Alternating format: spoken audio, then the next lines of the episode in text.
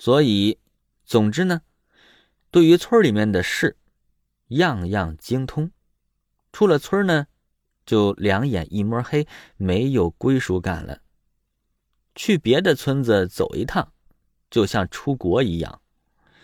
我们小时候就是去别的村如果不是跟着那个村你认识的同学一起去，那你就得小心了，小心那个村的孩子呀揍你。你那个同学，他不光是你的同学呀，他就是你的护照啊。那么那些出了村进了城的人怎么办呢？总会有人说。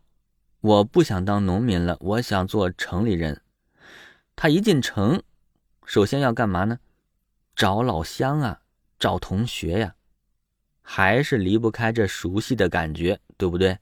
没熟人办不了事儿。但是城市里哪有那么多老乡啊？都是南来的北往的，凑到一块的陌生人，举目无亲呐，对不对？村里是熟人社会，城里是陌生人社会。你看，现在有些村子建设的比城市还豪华，但是就是不能叫做城市，因为它还是熟人社会呀，讲关系。周围都是陌生人，好多人就慌了。这好人坏人都有，谁知道谁呀？怎么能愉快的玩耍呢？俗话说。在家靠父母，出门靠朋友，那就交朋友、拜把子、认师傅、歃血为盟。咱们想想，这些个不都是为了复制老家里的熟人关系吗？好像是喝了一样的血，就有了血缘关系一样。但是，毕竟城市里哪儿的人都有，流动性也大，你认得过来吗？认不过来。你不可能每天啥事不干，光认亲戚吧？那城市呢，就只能弄出另外一个规矩来搞定人们的关系，那就是法律和执法部门。因为是陌生人社会嘛，大家不会不好意思，不会绕不开面子，不拖泥不带水，干脆利落，效率高。现代社会能够保证几百万人口、几千万人口在一个堆儿里刨食吃，还能相安无事，那就必须得依靠法律。上海滩的帮会再厉害，你也不敢跟警察明着干，你得遵守这个法律。而且帮会里呢，也有自己的规矩呀，哪里都是有规矩的。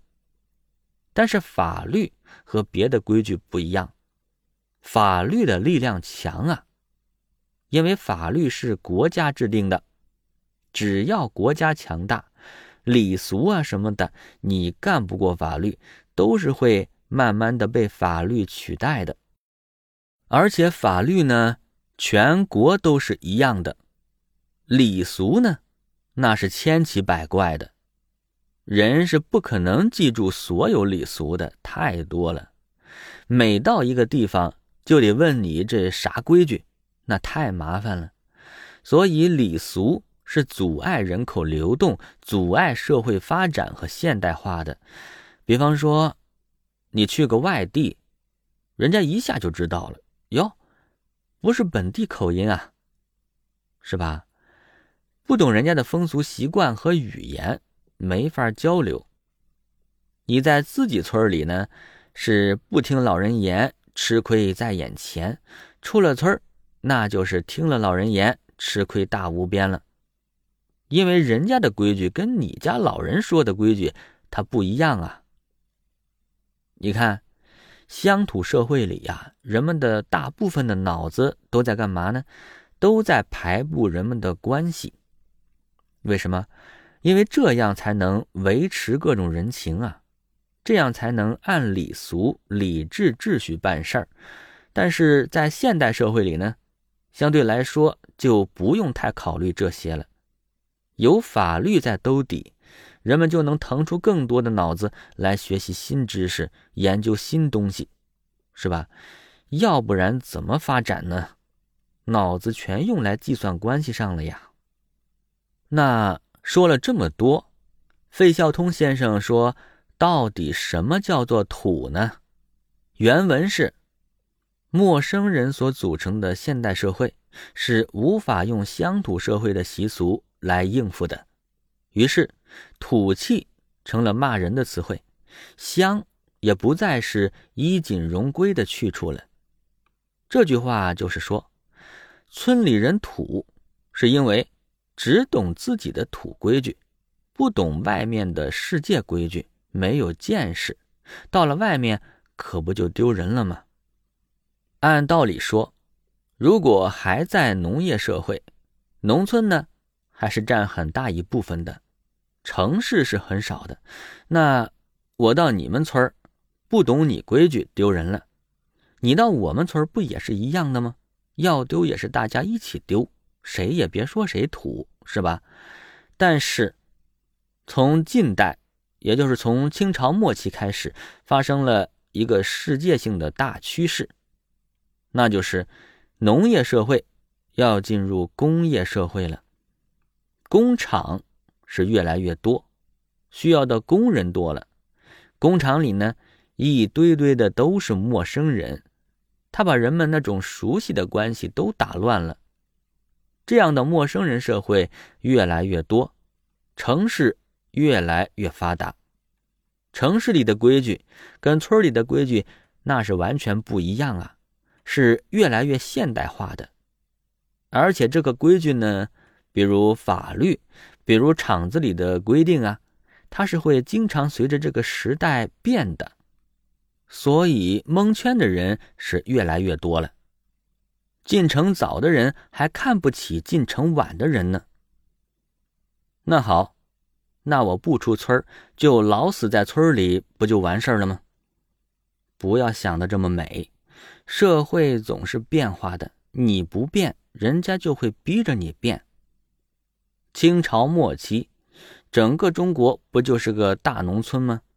闭关锁国，不跟外面打交道，那外国人就用大炮把中国的大门给轰开了吗？前面说中国的农民呢？就像植物人一样长在土里，虽然说不好听吧，可事实就是这样啊。满清的统治者是马上得的天下，看到没？人家是马，专门吃草的。你把自己活成了一堆植物，就不要怪人家食草动物来吃你。但是呢，清朝统治者又怎么样啊？闭关锁国。给自己整了个篱笆，把自己圈养起来了。结果呢，西方那些到处游走的食肉动物就来了，专门吃你们这些圈养的动物，barbecue 了吧？人家把自己活成了食肉动物，人家不把自己圈养起来，人家的目标是星辰大海，人家来践踏你的规矩，人家来给世界创造新的规矩。你有脾气吗？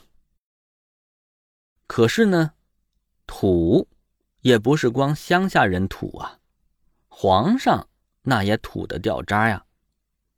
比如说道光皇帝，他就相信呀，外国人要是一天不喝中国茶，不吃中国的大黄，就得大便干燥，拉不出来，便秘而死。想的挺好。又据说呀，光绪皇帝喜欢吃鸡蛋，太监们跟他说，一个鸡蛋十两银子，十两银子是多少？那能买一千斤大米呀！这太监为了贪污，是真敢蒙皇上呀。皇上呢，他就真信了，因为他基本上不出宫嘛，他就只懂得他宫里这点事儿，别的事儿。他都得跟别人打听。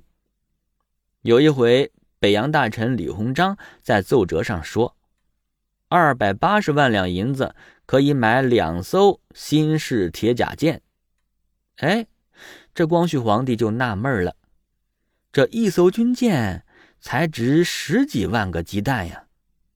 他就问李鸿章：“一个鸡蛋值多少钱？”李鸿章不知道怎么回事啊。稍微估计了一下，说：“一两银子能买八百个鸡蛋吧？光绪皇帝这一听就生气了：“你这老小子蒙我呢！”回头他又去问他的师傅翁同龢，这个老头他可知道是怎么回事他不敢得罪太监呀，所以他当时就回答说：“臣只在家中的祭祀大典上才能偶尔吃到鸡蛋，平时是不敢吃的。”好。光绪皇帝对翁同龢的回答很满意，觉得自己的老师说的那才是实话。你说，那什么叫做土啊？我认为，土不是说乡下人的，不论乡下人还是城里人，不论有钱没钱，不了解外面世界的，那都是土。总之呢。只喜欢躺在自己熟悉的那个窝里逍遥自在，追求熟悉，追求稳定，不愿意面对新形势，不敢改变，不愿意学习新知识、通用知识的，那都是土。世界是不断改变的，只要你不断跟上新时代，你就不土。比方说，网上说那个高速公路收费站裁员的事儿，收费员就抱怨呐。我这多少年了，光会收费，也不会别的呀。不让干了，我还能干啥呀？这是不是土啊？总结一下，大多数中国人呢是农民，农民是有根儿的，必须定居。定居了，人口就没办法流动了，不流动，那就封闭，封闭就落后。思想呢就不愿意更新，因为没必要嘛，周围都是熟悉的东西。思想呢不更新，那就等着别人说你土吧。其实嘛，人们最初看乡下人土，是因为穿的是又破又烂。但是，破烂也真的不一定就土啊。你看电影《加勒比海盗》里的杰克船长。那一身破衣裳，一脑袋的脏辫子，咋就没人说他土呢？说到底还是人家放荡不羁、爱自由啊，所以呢，人家不土。土气的反义词是阳气，土地呢是不动的，海洋可是一直流动的呀。活在陆地上的龟叫土鳖，活在海洋里的呢，就能叫做海龟了。